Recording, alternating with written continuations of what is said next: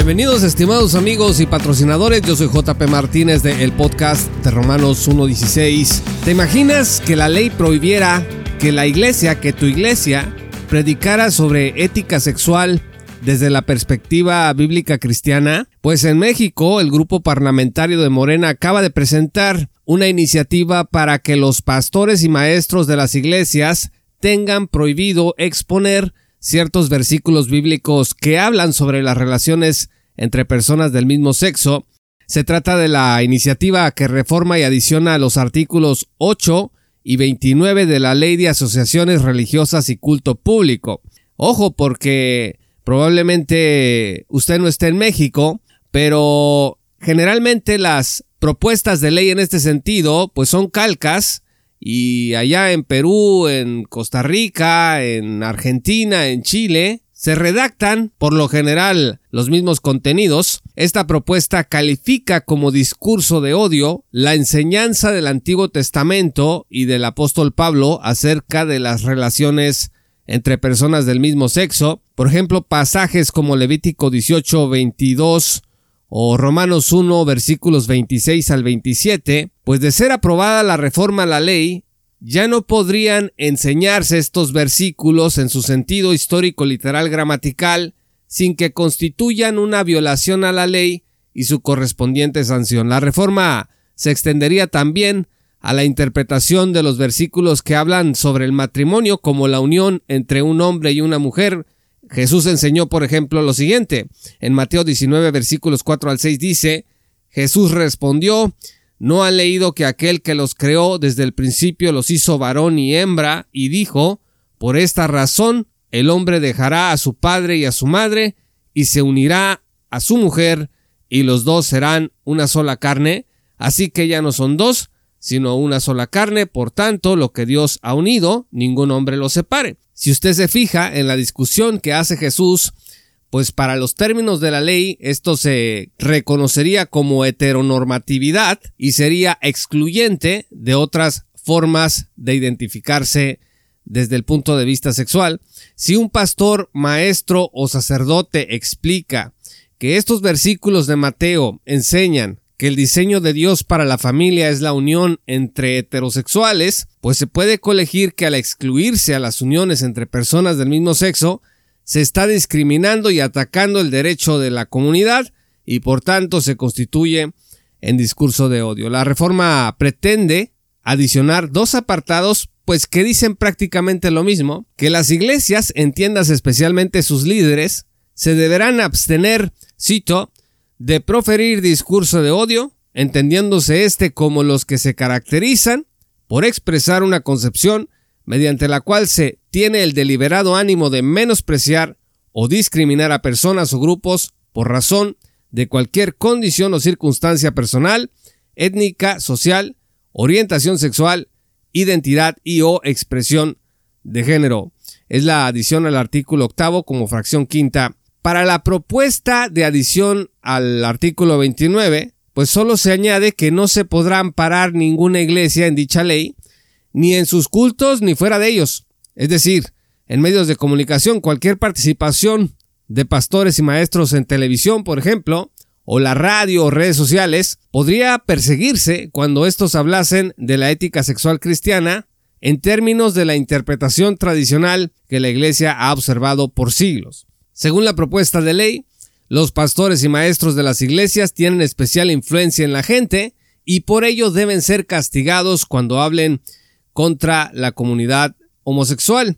Cito, justo en este punto es que la iniciativa que hoy se presenta parte de la premisa fundamental que en el siglo XXI los discursos de odio deben ser castigados, sobre todo en aquellos casos en que son expresados por líderes religiosos cuando exceden la libertad de expresión y van en contra de la población LGBTTIQA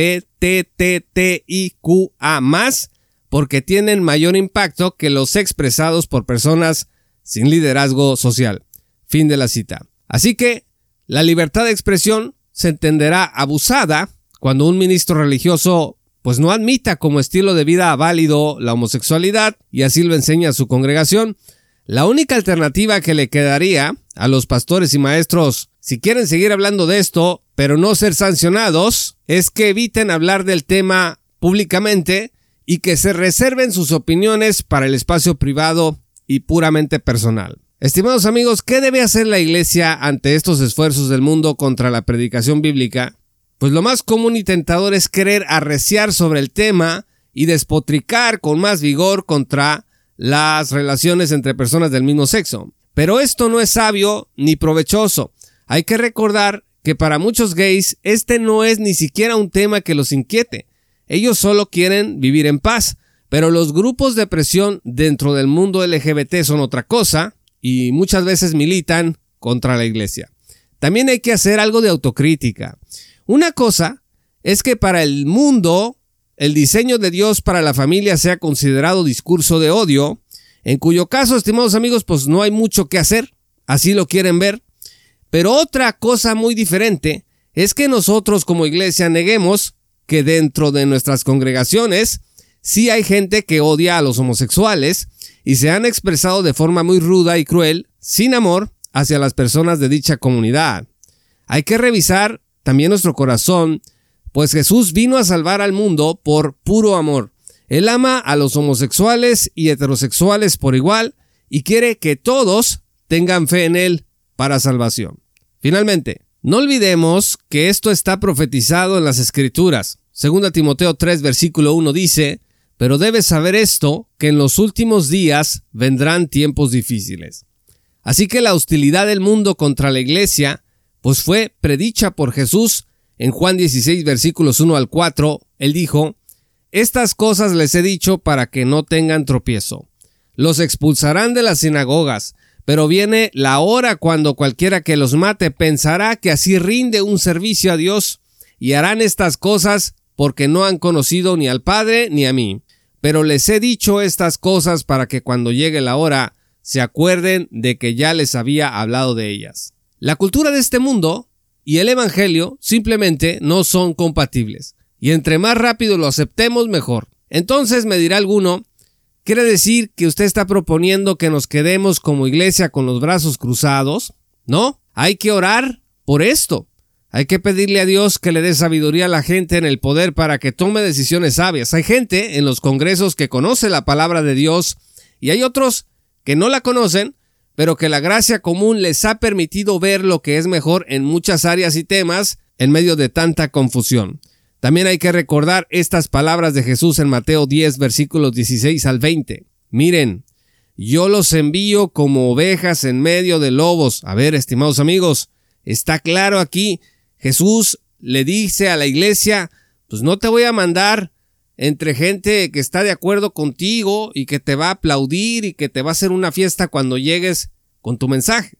Dice, yo los envío como ovejas en medio de lobos, por tanto sean astutos como las serpientes e inocentes como las palomas.